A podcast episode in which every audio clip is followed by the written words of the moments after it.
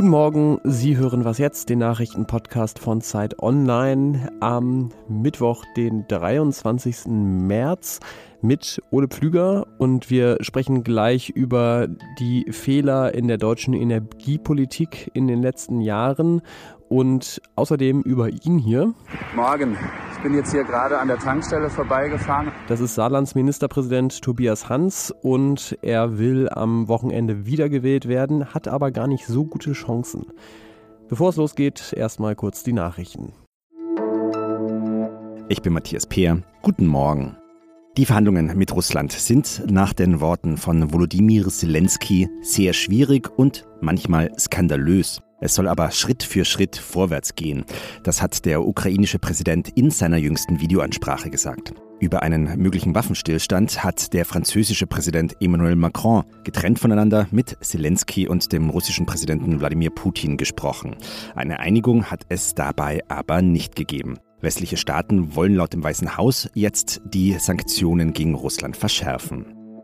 Der Bundestag diskutiert in dieser Woche über den Bundeshaushalt. Vier Tage lang, also von gestern bis Freitag, sprechen die Abgeordneten über die Budgets der einzelnen Ministerien. Der Haushaltsentwurf von Finanzminister Christian Lindner umfasst 457,6 Milliarden Euro und eine Neuverschuldung von knapp 100 Milliarden Euro. Lindner hat aber bereits einen Ergänzungshaushalt angekündigt, denn Russlands Krieg in der Ukraine verursacht ja auch im deutschen Haushalt Kosten. Zum Beispiel will die Bundesregierung ja die gestiegenen Energiekosten etwas abfedern. In der Generaldebatte wird heute auch Bundeskanzler Olaf Scholz sprechen. Redaktionsschluss für diesen Podcast ist 5 Uhr.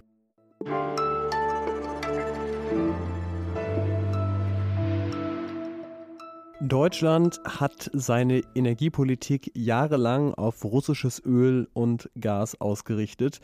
Selbst die völkerrechtswidrige Annexion der Krim durch Russland 2014 hat daran nicht groß was geändert. Aber seit ein paar Wochen, seit dem russischen Angriffskrieg gegen die Ukraine, ist klar, das ist vorbei. Die EU will bis Ende des Jahres zwei Drittel weniger russisches Gas importieren und vor 2030 will sie komplett unabhängig sein von russischen Energieträgern. Das hat jetzt unter anderem zu einer kuriosen Situation geführt, nämlich dass der grüne Wirtschaftsminister Robert Habeck in Katar zu Besuch war, um zu prüfen, ob Deutschland von dort mittelfristig mehr flüssiges Erdgas importieren kann. Die Mengen sind äh, erheblich, die sie haben und es ginge ja vor allem darum, wenn Deutschland LNG-Terminals baut, dann Lieferverträge zu haben, die dann die zusätzlichen Kapazitäten nach Europa, also den Ersatz von russischen Mengen, dann sicherstellen. Darüber spreche ich jetzt mit Bernd Ulrich, der stellvertretender Chefredakteur der Zeit ist. Äh, Bernd, kurios habe ich die Situation jetzt deswegen genannt, weil natürlich die Grünen eigentlich gegen die Verbrennung von fossilen Energieträgern an sich sind. Und die Opposition hat ähm, Habeck diesen Besuch jetzt so ein bisschen so ausgelegt, naja, wenn dann grüne Politik auf die Realität trifft, dann ist es eben doch nicht mehr so weit her mit den nachhaltigen Energiequellen. Wie siehst du das denn? Ja, das ist natürlich totaler Quatsch. Die Grünen haben vorgefunden, als sie angefangen haben zu regieren, dass es zu wenig erneuerbare Energien gab und eine massive Energieabhängigkeit von Russland. Und jetzt kam der Krieg und jetzt müssen die Grünen das ausbaden, was die anderen dem Land eingebrockt haben. Also in beide Richtungen, die Abhängigkeit von Russland und das Fehlen von äh, alternativen Energien. Was hätten die Vorgängerregierungen denn tun müssen, um diese Situation zu verhindern? Na, das wäre ja ganz einfach gewesen. Man hätte auf der einen Seite bei den fossilen Energien diversifizieren können. Das heißt, LNG-Terminals bauen, damit man auch Gas auf dem Weltmarkt und nicht nur bei den Russen einkaufen hätte können. Und natürlich noch wichtiger, die regenerativen Energien viel stärker vorantreiben, als das geschehen ist. Es war also kein Hex, wäre kein Hexenwerk gewesen. Es wäre nur einfach vernünftige Politik gewesen. Warum hat denn diese deiner Ansicht nach vernünftige Politik nicht stattgefunden? Boah, ich würde also jetzt, wenn man einen Namen nennen will, oder, oder Akteure, dann waren es natürlich die beiden regierenden Parteien im Wesentlichen, also Union und äh, SPD, die da nicht genug Interesse daran hatten, äh, aus den Fossilen rauszukommen und sich von Russland äh, unabhängig zu machen. Man kann aber auch sagen, dass diese Energien aus Russland besonders billig waren und dass man den, dass die Regierung den Deutschen nicht zumuten wollte, irgendwelche höheren Preise zu bezahlen. Kann man es gehopst wie gesprungen. Jedenfalls ist äh, Robert Habeck nicht äh, im Auftrag der Grünen in Katar, sondern dank einer falschen Politik der Vorgängerregierung und im Auftrag eines fossilsüchtigen Landes. Jetzt haben wir viel zurückgeguckt ähm, und die Katastrophe ist aber nun mal da. Siehst du denn zumindest in die Zukunft ein bisschen optimistischer? Also ist die Regierung da auf einem besseren Weg? Hat sie gelernt aus den Fehlern der Vergangenheit ähm, und wird in Zukunft deinem Eindruck nach ausreichend tun? Das sind zwei komplett verschiedene Fragen, nämlich äh, die du da gestellt hast. Einmal war ja die Frage, machen die das besser als die Vorgängerregierung? Und die andere Frage ist, äh, ist es genug, was sie machen? Und die Antwort ist immer dieselbe. Äh, jede Regierung bisher war ökologisch besser als die vorherige und der Abstand zwischen dem, was die Regierung jeweils tut und dem, was getan werden müsste, wächst dabei trotzdem. Das ist die Realität. Auch weiterhin. Vielen Dank, Bernd Ulrich. Sehr gerne.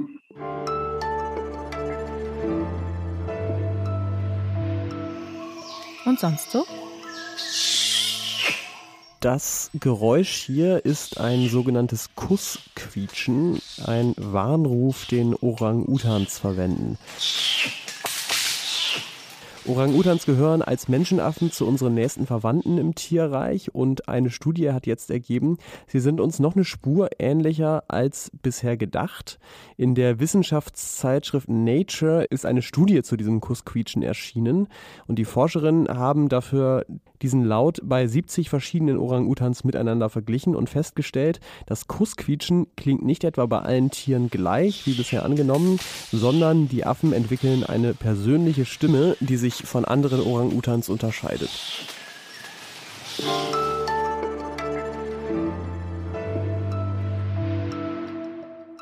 Am Sonntag wählen die Menschen im Saarland einen neuen Landtag. Das ist die erste Landtagswahl in Deutschland seit der Bundestagswahl im September.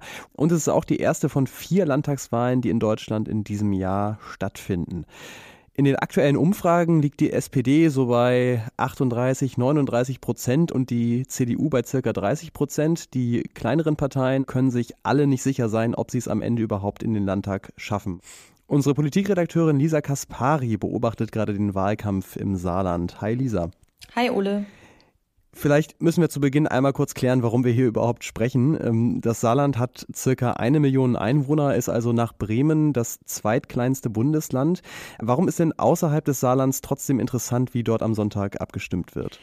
Na, weil einerseits die SPD nach 23 Jahren nochmal die Wahl gewinnen könnte. Bisher ähm, regiert im Saarland die CDU, aber dort hat Ministerpräsident Tobias Hans ähm, gerade massive Probleme, ähm, die Zustimmungswerte zu halten. Das heißt, die Wahl könnte auch ein Signal für die CDU in Berlin sein, ähm, dass äh, ihr die Ministerpräsidenten weiterhin abhanden kommen. Und für die SPD könnte es natürlich eine schöne Geschichte werden. Äh, jetzt stellen wir den Kanzler und greifen auch im ganzen Land Land nochmal nach der Macht.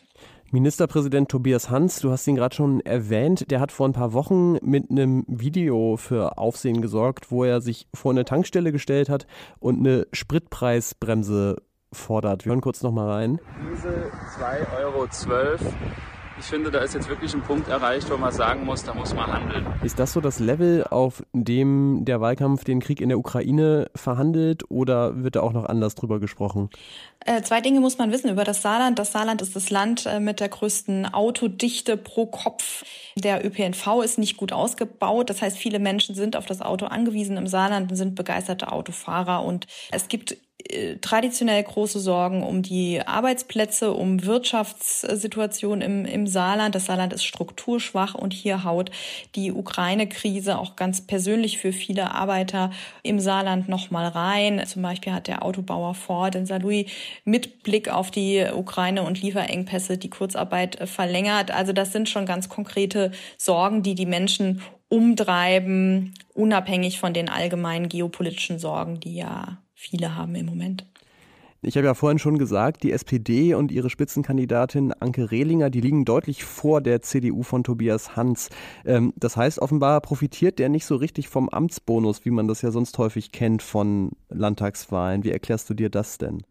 Ja, das ist total spannend, weil, wie du selber sagst, äh, bei den letzten Landtagswahlen im vergangenen Jahr ganz oft äh, die Amtsinhaber gestärkt wurden in unsicheren Zeiten. Und offensichtlich schafft Tobias Hans das nicht, das Vertrauen der Saarländer zu gewinnen. In vielen Saarländern gilt er als ein wenig Fähnchen im Wind, jemand, der gerade in der Corona-Politik erst im Team Vorsicht war, dann ein Freedom Day forderte vor einem Jahr, als es noch gar nicht die Impfung gab, jetzt äh, wieder zurück will zum Abitur nach neun Jahren, nachdem die CDU viele Jahre acht Jahre wollte.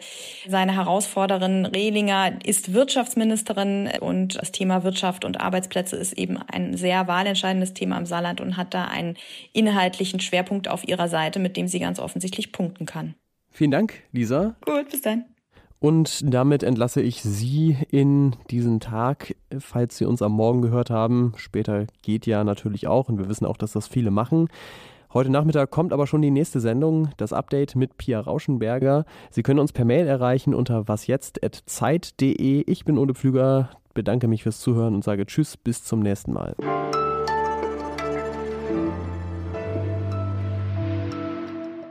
Ähm, bist du gerade im Saarland unterwegs eigentlich oder wo bist du?